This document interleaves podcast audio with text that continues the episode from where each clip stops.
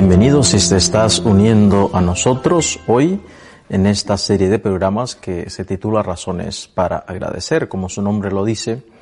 Estamos meditando, reflexionando semana a semana sobre un motivo, sobre una razón para estar agradecidos con Dios, con la Virgen. De hecho, estos últimos programas hemos estado hablando de María. Estamos centrados en la persona de María.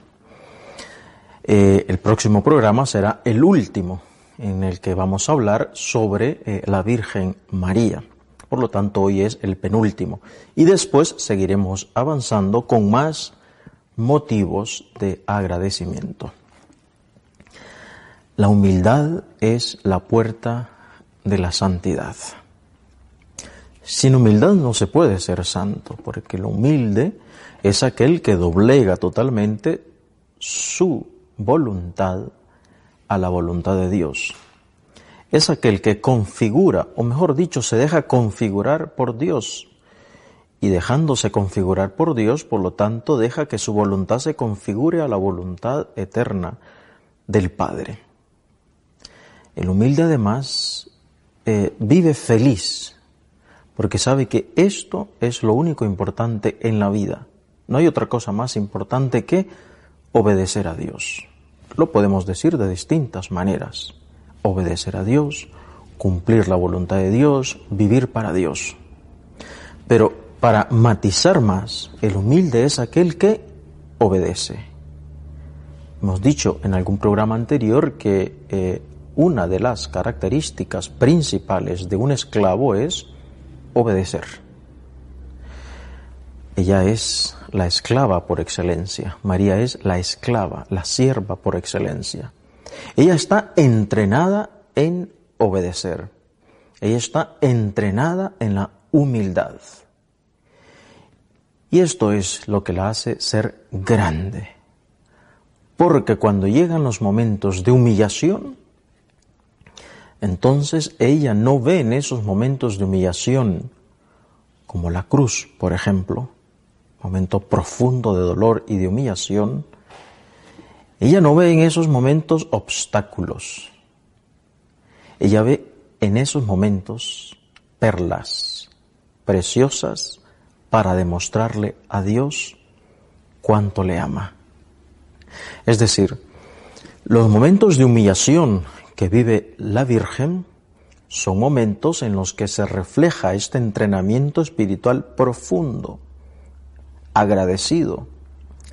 Por supuesto que le duele, pero son momentos en que ella demuestra su fidelidad humilde. Y eso hace que ella no pida explicaciones, no se revele contra Dios, que permanezca fiel firme, que no pierda la esperanza. Por eso la humildad es, repito, una de las características esenciales de un esclavo.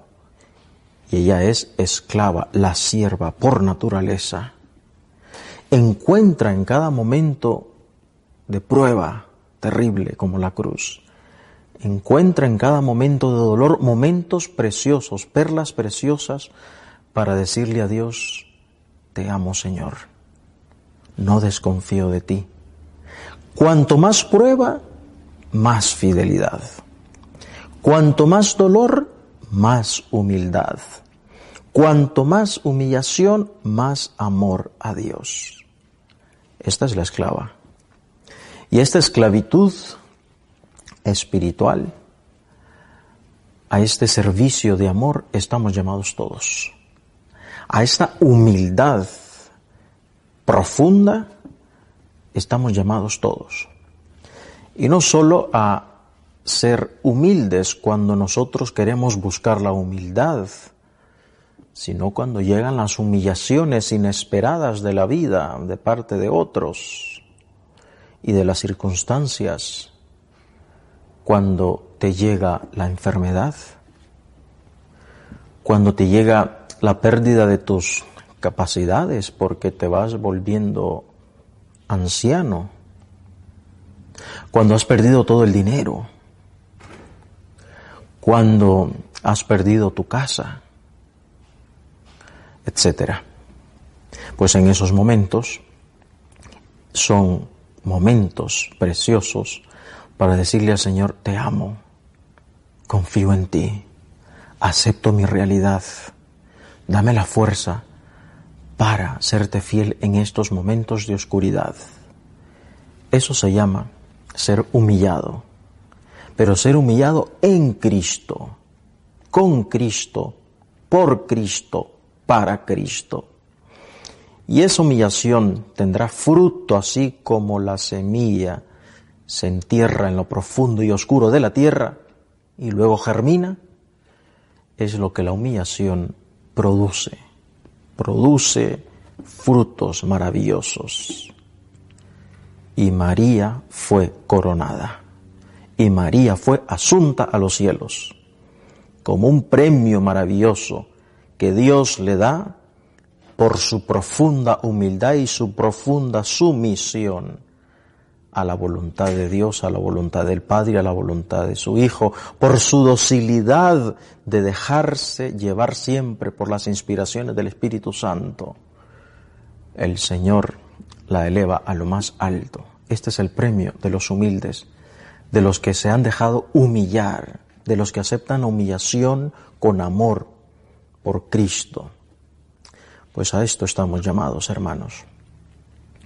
Que el Señor nos dé la gracia de entregar nuestra vida, si nos toca algún día en el martirio, pero también en el martirio de todos los días, en los alfileres que nos pinchan, los problemas de todos los días, las humillaciones, las malas miradas de otros, las habladurías, calumnias, chismes de otros, cuando no nos dan el aplauso que queremos, cuando estamos perdiendo, como digo, ciertas facultades, porque nos estamos volviendo, pues, ancianos.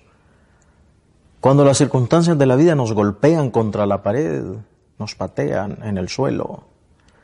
Aquí estoy, Señor, soy tuyo.